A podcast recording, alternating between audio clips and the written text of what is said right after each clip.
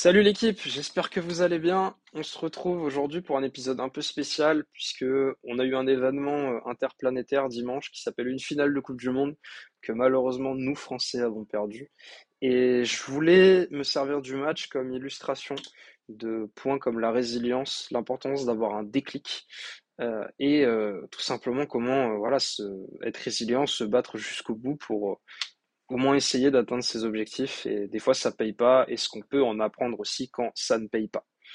Sur ce, on est parti. Générique.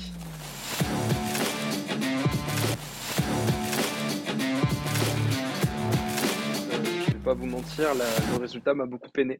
Euh, tant que fan de, fan de sport et de football, j'aurais évidemment adoré que l'équipe de France gagne ce match et j'aurais enregistré, je pense, euh, l'épisode hier, mais euh, donc là on est mardi aujourd'hui pour, euh, moi. Euh, vous l'aurez mercredi. je vous avoue qu'hier j'étais pas en état de le faire. J'étais pas dans une humeur où j'avais envie de tirer des leçons du match. J'étais encore dans c'était une mauvaise émotion de ouais cauchemar. Cauchemar. C'est le terme. Cauchemar. donc maintenant que j'ai pu reprendre un peu mon souffle, etc., voilà ce que je retiens de ce match. Euh, déjà, le match, pour moi, il est divisé. Euh, bon, il y a évidemment euh, la division classique, première mi-temps, deuxième mi-temps, prolongation, tir au but, ça fait quatre parties. Pour moi, il y a plus de, il y a plus deux, trois parties, en gros. Il y a les 80 premières minutes, il y a le penalty qui amène l'égalisation, ça c'est la deuxième partie du coup, après le premier but français, et ensuite les tirs au but. Pour moi, c'est un match en trois parties. Première partie, on a une équipe argentine qui joue très bien, qui est dans son match, une équipe française qui joue très mal et qui n'est pas dans son match. Simple comme bonjour, pas besoin d'analyse supplémentaire en vrai. Euh, les cadres qui ne répondent pas présents, euh, les Argentins au contraire qui sont largement au niveau et qui font tout ce qu'il faut pour, euh, voilà, pour, pour gagner ce match. Rien à dire. peut-être petite contestation sur l'arbitrage, allez, parce qu'on aime être de mauvaise foi ou pas. Mais sur l'ensemble du match, l'Argentine mérite largement de mener 2-0 à la 80e. Et puis là, arrive ce fameux pénalty obtenu par Colomwani qui amène le déclic. Euh, le, déclic, il est, il est là, il est tellement important. Parce que quel que soit le problème que vous rencontrez dans la vie, quels que soient vos problèmes, à un moment donné, vous avez une situation qui va évoluer, qui va provoquer ce déclic. Je m'explique. Imaginons que euh, je vais réveiller peut-être certains mauvais souvenirs chez les gens, mais vous êtes euh, devant un problème de mathématiques et vous devez trouver ce fameux x, euh, cette fameuse inconnue. Au départ, vous allez peut-être avoir, par rapport aux exercices et aux formules qu'on vous a appris, vous allez peut-être avoir voilà, des idées, etc., etc., sur votre manière de trouver x. Mais des fois, vous avez beau chercher, chercher, vous ne trouvez pas x, ce qui amène bah, aux fameuses mauvaises notes que moi, je me suis tapé par un moment au maths, vous aussi peut-être. Et si vous ne vous êtes jamais tapé de mauvaises notes, bravo, vous êtes des cracks et je vous félicite. Euh, mais oui, euh, pour trouver ce, ce, X, en tout cas, ce qui est important, c'est de poser ce qu'on sait globalement, euh, poser toutes les formules qu'on connaît, on pourrait peut-être essayer comme ça, comme ça, comme ça, comme ça. Et une fois qu'on a tout posé, on va se dire, oh, attendez, si je travaille de cette manière-là, là, j'ai remarqué, là, il y a une identité remarquable, je ne l'avais pas vue. Utiliser cette identité remarquable et hop, l'équation se résout. Le déclic, c'est comprendre comment trouver x. Et après, trouver x, c'est poser les équations, tout écrire jusqu'au bout et avoir x égale 5 à la fin. Dans le cas où ça vaut 5, bien sûr. Donc le déclic est hyper important parce que c'est le point de départ du changement, en fait. La mentalité des Français, à la 80e minute de ce match, elle s'est transformée. Ça a été le début du match de fou qu'on a vécu. On peut enlever 80 minutes avant. Pour nous, Français, ça n'est pas choquant du tout. C'est, honnêtement, c'est cauchemardesque et c'est à oublier presque. Et juste se concentrer sur ce laps de temps-là, qui change tout et qui fait rentrer cette, euh, cette finale dans l'hystérie, en fait. Dans le, c'est fou, quoi. C'est, c'est, un match de, de zinzin, de, de malade. Donc, euh, ouais, c'est, c'est ce déclic, ce penalty obtenu et transformé qui change tout le match. Et derrière, la résolution de l'équation, dans ce cas-là, c'était aller en prolongation et essayer d'aller gagner cette putain de Coupe du Monde. Bon, équation non résolue malheureusement au tir au but, mais euh, au moins ils ont tout fait pour le faire et ça, euh, grand bravo. Donc pour résoudre un problème, même dans votre vie de tous les jours, il faut souvent un déclic, c'est-à-dire faut essayer d'observer votre problème actuel sous un angle différent. Peut-être que ce moment vous montez un projet. Moi, je sais qu'en ce moment je monte un projet de coaching et ça n'avance pas forcément au rythme que j'aimerais. Euh, je suis parfois impatient, ça arrive, je suis même souvent impatient. Et des fois, bah, j'ai ce regret de me dire, oh, je pourrais aller plus vite, oh, je pourrais trouver peut-être ci, peut-être faire ça, machin, ça avance pas, bla bla bla. Puis ça tourne en rond. Et dans mon cas, l'idée, euh, l'idée, euh, les déclics que j'ai eu, c'est en en parlant autour de moi à des amis coachs pour justement m'aider euh, à amener des éléments extérieurs que je n'avais pas vus ou poser des questions auxquelles que je me posais pas forcément. Et ils font, oh, là il y a peut-être un truc à trouver, un positionnement à trouver, quelque chose pour faire avancer mon projet. Mais aussi, c'est essayer de me tester sur des compétences que, sur lesquelles je n'avais pas travaillé avant. Par exemple, là, depuis que j'ai lancé mon, business, j'ai beaucoup développé mon activité sur LinkedIn. Donc maintenant, je poste très régulièrement pour des résultats qui, pour le moment, ne me conviennent pas encore. Mais il faut continuer. C'est un peu, des fois, j'ai l'impression de parler à un mur, mais c'est pas grave. Je continue, j'insiste et je me dis que ça finira par payer. J'ai appris le copywriting aussi. Le copywriting, c'est l'écriture de vente, comment capter l'attention de, bah, quelqu'un, tout simplement par écrit, euh, pour euh, normalement maximiser ses ventes et maximiser ses conversions. Donc ça, c'est aussi euh, une compétence que j'essaie de développer et qui est passionnante et qui aussi euh, m'aide d'un point de vue plus coaching. Ça oriente du coup mon cerveau différemment, beaucoup plus résultat et action. Et c'est ça que j'aime aussi avec cette approche. Donc en fait, aller chercher des fois les ressources du problème ailleurs, euh, les pas les ressources du problème, pardon. Aller chercher le déclic dans d'autres disciplines, ça peut aider. Moi, je sais que de mon côté, ça m'a apporté, euh, ça m'a apporté une plus grande ouverture d'esprit et une largesse d'esprit. Euh, donc des fois, c'est une solution que je recommande vivement. Évidemment, en tant que coach, ce que je peux vous recommander aussi, c'est de prendre un coach parce que des fois, euh, c'est juste un problème, euh, juste un problème d'orientation professionnelle, par exemple, ça peut vous miner ce côté. oh, je, suis en perte de sens, je sais plus où je vais, je me lève le matin, j'ai pas envie d'aller travailler parce que j'aime pas mes collègues, j'aime pas ce que je fais, j'aime pas l'ambiance de la boîte ou juste, je, sais pas, je sens que je suis pas à ma place ou quoi. Il y a des tas de manière de percevoir le problème, par exemple, sur de, de la réorientation professionnelle. Après, ça peut être, oh, je performe pas assez, j'aime, ce que je fais, je fais ce que j'aime, euh, génial, je vis de ma passion et tout, mais je pense que je peux aller encore plus loin dans ce que je fais et je sais pas comment faire. Parler à quelqu'un d'extérieur qui sait faire, qui sait vous poser les bonnes questions, vous challenger et tout et tout, c'est des fois la bonne solution pour avancer sur ce problème-là, ce problème précis. En tout cas, quand vous trouvez les solutions à un problème, on en arrive à mon deuxième point, c'est que des fois la résolution, comme pour le match là, n'amène pas au résultat souhaité. Euh, là, le résultat qu'on aurait souhaité sur le match, c'est évidemment gagner le match, être champion du monde, faire la fête sur les Champs-Élysées, tout ça, tout ça, même s'il faisait quasiment négatif et qu'il pleuvait des trompes d'eau. Voilà, ça aurait pu être euh, évidemment un beau moment de partage, communion, troisième étoile, tout ça, tout ça, vanner les Argentins, voilà, ça aurait été un bon moment, mais malheureusement, c'est dans un métaverse euh, actuellement, donc, euh, on ne peut pas le vivre ici. Donc comment faire quand on a mis toutes les énergies, on a mis ce qu'il fallait pour résoudre le problème et pas obtenir le résultat qu'on voulait? Eh ben, C'est une bonne question, parce qu'il y a ce côté échec qui est moche, et Enfin, je dis pas que l'échec est moche parce qu'au final, je suis convaincu personnellement que euh, l'échec m'a beaucoup plus appris que toutes les réussites que j'ai pu avoir par le passé. C'est en se mangeant des murs que des fois euh, on lève la tête. c'est con, hein, mais quand on se prend les murs comme ça et puis d'un coup on lève la tête, fait oh il y a un mur. Si je prenais quelque chose pour l'escalader, bah ça aide et on peut plus facilement passer au-dessus en tout cas. Euh, donc je suis convaincu que l'échec a cette beauté quand on le regarde, euh, on le regardera dans quelques années, on se dira ça, ça a peut-être été l'élément déclencheur de tout ce qu'on a connu après, toutes les magnifiques opportunités qu'on a connues après. Et ça, c'est un truc sur lequel je veux ajouter de l'emphase et appuyer dessus, c'est que l'échec en soi n'est pas mauvais. Si vous avez fait tout ce qu'il fallait selon vous pour résoudre le problème et que vous n'obtenez pas le résultat souhaité, j'ai envie de vous dire, c'est chiant, mais c'est pas dramatique. Parce que dans quelques années, vous pourrez vous retourner et vous dire waouh, ce, problème m'a tellement amené de cartouches, d'énergie, euh, de ressources pour maintenant résoudre des situations similaires beaucoup plus facilement et rapidement. Donc en fait, l'échec, c'est un cadeau. Fin de l'épisode, je déconne. l'échec, ça peut être considéré comme un cadeau.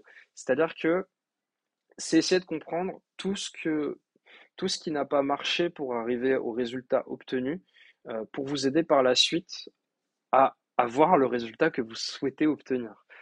Parce que la vie, c'est pas comme euh, les maths avec une équation très précise et à la fin, vous arrivez, vous, trouvez votre x. Non, c'est pas toujours comme ça, malheureusement. Des fois, euh, votre x, vous trouvez deux, trois réponses. et elles sont très très différentes. On n'est pas sur, euh, voilà, c'est pas, il n'y a pas de logique ou quoi aussi forte que les maths. Des fois, c'est beaucoup plus irrationnel que ça. Des fois, c'est plus dans l'émotion. Des fois, c'est et des fois, bah, la solution à laquelle on arrive ou le résultat qu'on obtient, c'est pas celui qu'on voulait. Et c'est comme ça, il faut l'accepter. Et les jours où il faut l'accepter, bah, arrive ce moment de deuil où il faut faire le deuil de ce qu'on espérait obtenir et voir comment euh, soit retravailler pour euh, pouvoir euh, obtenir ce résultat d'une autre manière ou accepter l'échec et s'en servir comme plateforme pour faire autre chose. Il y a des tas, des tas de, solutions pour, pour gérer l'échec. Moi, je suis très friand de l'intelligence pour les positive pour le coup. Et l'intelligence positive, j'essaierai de vous faire un épisode là-dessus dans quelques, quelques temps. Mais ça part de ce postulat-là qui est simple, c'est de se dire quelle est l'opportunité ou le cadeau qui se cache derrière cette situation? Souvent, cette situation que je considère comme négative. Ici, si on prend l'exemple du match de l'équipe de France, la situation négative, c'est la suivante.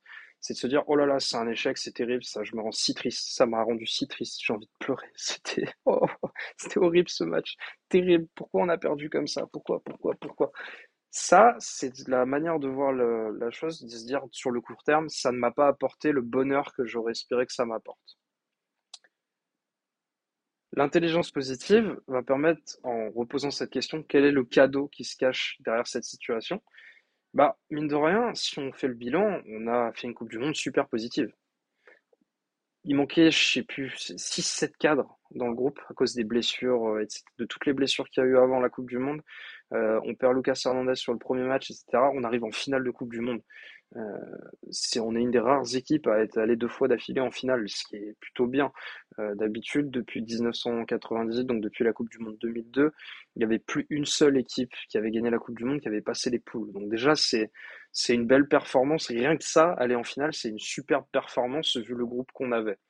Ensuite, il y a cet état d'esprit de dingue, cette vie de groupe, cette force collective qui se dégage et cette capacité à remonter des situations complètement folles, euh, comme celle qu'on a vue en finale. Ne pas lâcher à ce moment-là en finale à la 80e, c'est très fort. Et ça, peu de gens, peu de sportifs ont, cette capacité-là, et peu de gens dans la vie de tous les jours ont cette capacité, cette propension à agir au moment où ça paraît le plus dur et c'est infaisable. Ça paraît infaisable. On a, on a ces murs, cette montagne en face de nous, on fait rien. On l'attend et on se regarde, on fait oh, vas-y flemme, j'ai pas envie. non, pourquoi? Je sais que je dois le passer, mais pourquoi j'ai ça devant moi? Bah là, c'est cette propension, cette équipe a cette propension à se rassembler, à se dire, ok les gars, on monte cette putain de montagne et on va chercher ce qu'il y a de l'autre côté.